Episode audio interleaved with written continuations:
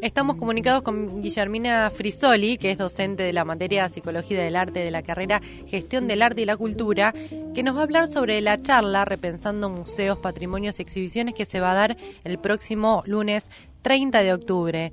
Buenos días, Guillermina, gracias por recibirnos. Buenos días, no, gracias a ustedes por llamarme. Contanos de, de qué se trata esta charla que van a brindar el lunes. Bueno, eh, la idea es, eh, la charla se desarrolla en el marco de un proyecto Formarte que tiene la universidad eh, y que de algún modo ofrece acceso a experiencias eh, justamente para la formación de los estudiantes, experiencias de gestión. Y en este caso eh, vamos a invitar eh, a dos museos, el Museo Taller Ferroguay, y el Galpón Enciclopédico, el Museo Taller Paraguay es una experiencia que ya tiene 10 años y que se ha constituido en un modelo de gestión. Este, y el, taller, el Galpón Enciclopédico es un proyecto que se desprende de parte de eh, las personas que trabajaron en el Museo Ferroguay, que fueron sus mentores y que también estuvieron en la creación del Museo del Puerto, todos proyectos de Bahía Blanca que eh, fueron bastante conmovedores de las prácticas de gestión tradicional dentro de los museos. Entonces la idea es eh, abrir un poco el debate sobre cuáles fueron las cosas que, que resultaron disruptivas, por qué, cómo se pensó ese modelo de gestión, cómo se va moviendo la propuesta para mantenerse crítica. Esa es un poco la, la idea de la convocatoria. Eh, vos mencionás estos dos museos. ¿Nos podés describir un poco más en detalle de qué se trata cada museo? Sí, claro, claro. El Museo Taller Ferroguay tiene la particularidad de ser un museo sobre el trabajo. Es un museo que surge en el año 2004 al calor de muchos, eh, mm, digamos, cuando estábamos, estábamos saliendo de la crisis y se, arma a partir de una colección de... Eh, herramientas, pedazos de maquinaria, restos de Estado que muchos habitantes de la zona portuaria de Bahía Blanca habían dejado en la municipalidad o en el Museo del Puerto. Entonces, con esta colección que se armó un poco aleatoriamente y sin, sin ningún guion claro, se, y a partir de la disponibilidad de un espacio que era la usina, una vieja usina que había quedado desguazada, eh, un grupo de personas se juntan a pensar que había que esta, esta colección que se había formado eh, de un modo no riguroso, sino a partir de estas eh, rescates individuales que habían hecho los miembros de la comunidad, merecía un lugar de exposición, merecía eh, una reflexión institucional y una promoción de aquellos que ya habían iniciado los, eh, los habitantes de, de Bahía Blanca, de, de Ingeniero Guay. Eh, entonces, el, el Museo Ferroguay se dedica básicamente a una historia sobre los dif diferentes, las diversidades del mundo de trabajo en la zona portuaria que, compromete al ferrocarril, que, que también compromete a grandes multinacionales, cerealeras, este, la misma usina hidroeléctrica, es decir, diversidades de oficios y mundos laborales que tienen eh, distintas historias que se van acompañando y que van a medida surgen las multinacionales, cae otro tipo de industria, se van como eh, acompañando distintos ritmos, ¿no? Y el museo reflexiona críticamente sobre esa historia y cómo esa historia es presente. Y el caso de mm, el galpón enciclopédico es un una colección que se forma a partir de, la búsqueda con una mirada muy coleccionista de parte de dos personas que están gestionando el galpón en este momento, que son Reinaldo Merlino y Gustavo Monacci, que van coleccionando los más diversos objetos referidos a la, a la vida doméstica. Eh, cocinas, eh, libros de recetas, este, bicicletas, eh, tenedores, tarros, los más objetos más diversos que en general eh, podemos encontrar en, en la vida doméstica de, de, un, de un hogar familiar eh, desde principios del siglo hasta hoy, cómo fue cambiando ese concepto de lo doméstico. Y también eh, es eso que empieza como una iniciativa privada se abre ahora al público para reflexionar sobre eh, cómo esa historia de lo doméstico interpela las prácticas de ese barrio que es Bellavista, donde se encuentra esta colección. Eh, y siempre pensando, bueno, el almacén que estaba en tal esquina y recuperar la historia y los, los vecinos a su vez que van trayendo nuevos elementos y ampliando la colección. Es decir, siempre los dos museos tienen la particularidad de, con distintos temas, tener una fuerte mirada sobre el emplazamiento social de cada uno. Uno en una zona portuaria, industrial, y el otro en una zona más eh, periferia del centro de Bahía Blanca. Eh, entonces está más vinculado a la vida doméstica, las señoras que van a hacer las compras al barrio y demás. Guillermina, vos nos contás de estos dos museos que tal vez son distintos o diferentes a lo que nosotros nos imaginamos que es un museo que estamos acostumbrados a visitar, ¿no? Los cuadros eh, colgados o los museos de ciencias naturales con los dinosaurios. Eh, ustedes invitan también en esta charla a repensar los museos y los patrimonios. ¿Cómo es, eh, ¿Cómo es esto de repensar y qué diferencia hay entre el concepto actual de museo y tal vez el que nosotros estamos acostumbrados?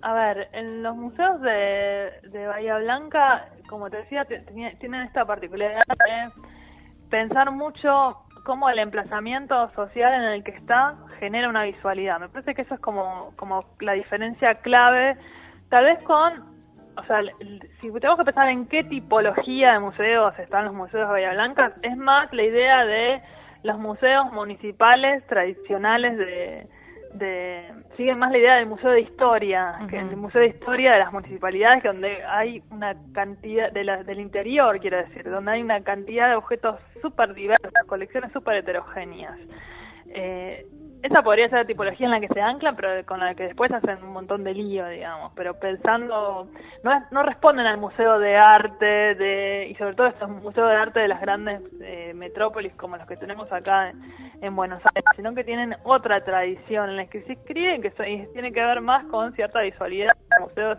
del interior. Em, me parece que, que la diferencia es eh, depende, digo, pensando con esto, si pensamos en relación a los museos de arte, eh, podemos pensar en los museos de arte de Buenos Aires, aquellos que responden más a la industria cultural, el Malva, el PROA, ciertas prácticas del Museo de Bellas Artes que tienen que ver con pensar eh, al espectador más en una línea de, de, de entretenimiento, de el museo de Ferrari y el galpón enciclopédico tienen esta línea de sí aportar al crecimiento público, sí aportar a, a, una actividad que, que, cultural que pueda complementar eh, la actividad de eh, actividad eh, la vida cultural o educativa de ciudadanos pero también tiene una vocación de molestarlo, de traerle algunas preguntas eh, que no vienen a confirmarlo en su historia, sino que lo vienen a desplazar, a, cuestionarle esos presupuestos, no a, a, confirmar que la cultura es un lugar cómodo, sino a venir a decir que la cultura puede ser un lugar incómodo y que nos lleva a preguntarnos o a cuestionar nuestra, nuestra identidad y nuestras prácticas. Ese creo que es la, el signo de distinción que tienen estos museos y por eso es interesante traerlos y escucharlos. Eh, en la universidad. Estamos comunicados con Guillermina Frisoli, quien es docente de la materia Psicología del Arte de la carrera Gestión de la Cultura, del Arte y la Cultura. Contanos, eh, esto se da en el marco de la Universidad Nacional de 3 de Febrero. ¿Por qué es importante desde una universidad tener esta mirada sobre los museos o eh, dar esta charla respecto a repensar los espacios de los museos? Sí, claro, bueno, porque la universidad justamente, eh, eh, la labor de la universidad es aportar con un conocimiento crítico en relación a la gestión. Nosotros como, como formadores de gestores y, tenemos la posibilidad, por suerte, de muchos estudiantes ya están trabajando en la gestión, entonces es, es, muy interesante lo que pasa en las aulas porque ellos todo el tiempo traen casos de lo que le pasa con las visitas, lo que les pasa en la atención al público, lo que les pasa en las áreas de educación, en los diversos lugares donde trabajan. Eh, y la universidad tiene esa, mm, esa eh, funciona realmente, está funcionando en un espacio a partir de las prácticas que están los estudiantes y a partir de la teoría que la universidad trata de elaborar, como una especie de cocina donde pensamos y conceptualizamos nuestras prácticas, ¿no? Y tratamos de conceptualizarlas eh, de un modo que nos diferencia del statu quo. La, universidad tiene la labor de siempre traer un lugar de referencia, un lugar eh, que ayude a la construcción de un bienestar social, que piensa en lugar de la gestión en la construcción eh, del Estado, en la construcción de la vida social. Entonces, en ese sentido, me parece que es, es muy importante estar atento y escuchar qué pasa con este tipo de prácticas que por ahí no salen de eh, los grandes modelos de gestión, sino que son que logran crear teoría a partir de la práctica y a partir de un trabajo medio intuitivo con la práctica, pues se van encontrando con problemas que tienen que resolver eh, y siempre no buscan buscan un lugar que, que les permita eh, permanecer en la inquietud, en la pregunta. Entonces, desde ese lugar me parece que la universidad tiene si buscamos ser gestores críticos, tenemos que estar muy permeables a cuáles son las prácticas que nos pueden ayudar a conceptualizar y a, y a repensar incluso la teoría que estamos produciendo en relación a la pregunta que nos que nos guía, que es cuáles cómo cómo se producen y cuáles son las modalidades de una gestión crítica. Claro. Guillermina, y para los que quieran participar de esta charla el lunes, ¿cómo pueden hacer? ¿Se tienen que escribir? ¿Van directamente? Eh, no, eh, la, eh, la, charla es abierta al público, se pueden acercar, eh, no requiere inscripción previa. Vamos a estar en el aula 202 de Caseros 1 a partir de las seis y media, así que están todos invitados. Muchísimas gracias y te agradecemos también esta, esta comunicación y les deseamos mucha suerte para el próximo lunes con esta charla Repensando Museos, Patrimonios y Exhibiciones. Bueno, no, muchas gracias a ustedes por el interés y por ayudarnos a promocionar el evento.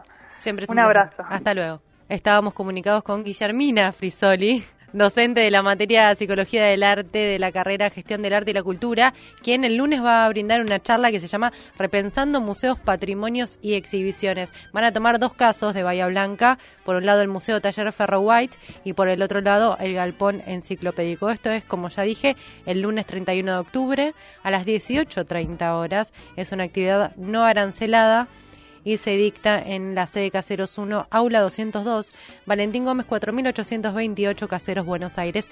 No necesita inscripción previa y la, organizan la, la organiza la licenciatura en gestión del arte y la cultura y las materias, particularmente lenguaje artístico 4, artesanías y folclore y psicología del arte en el marco del proyecto Formarte.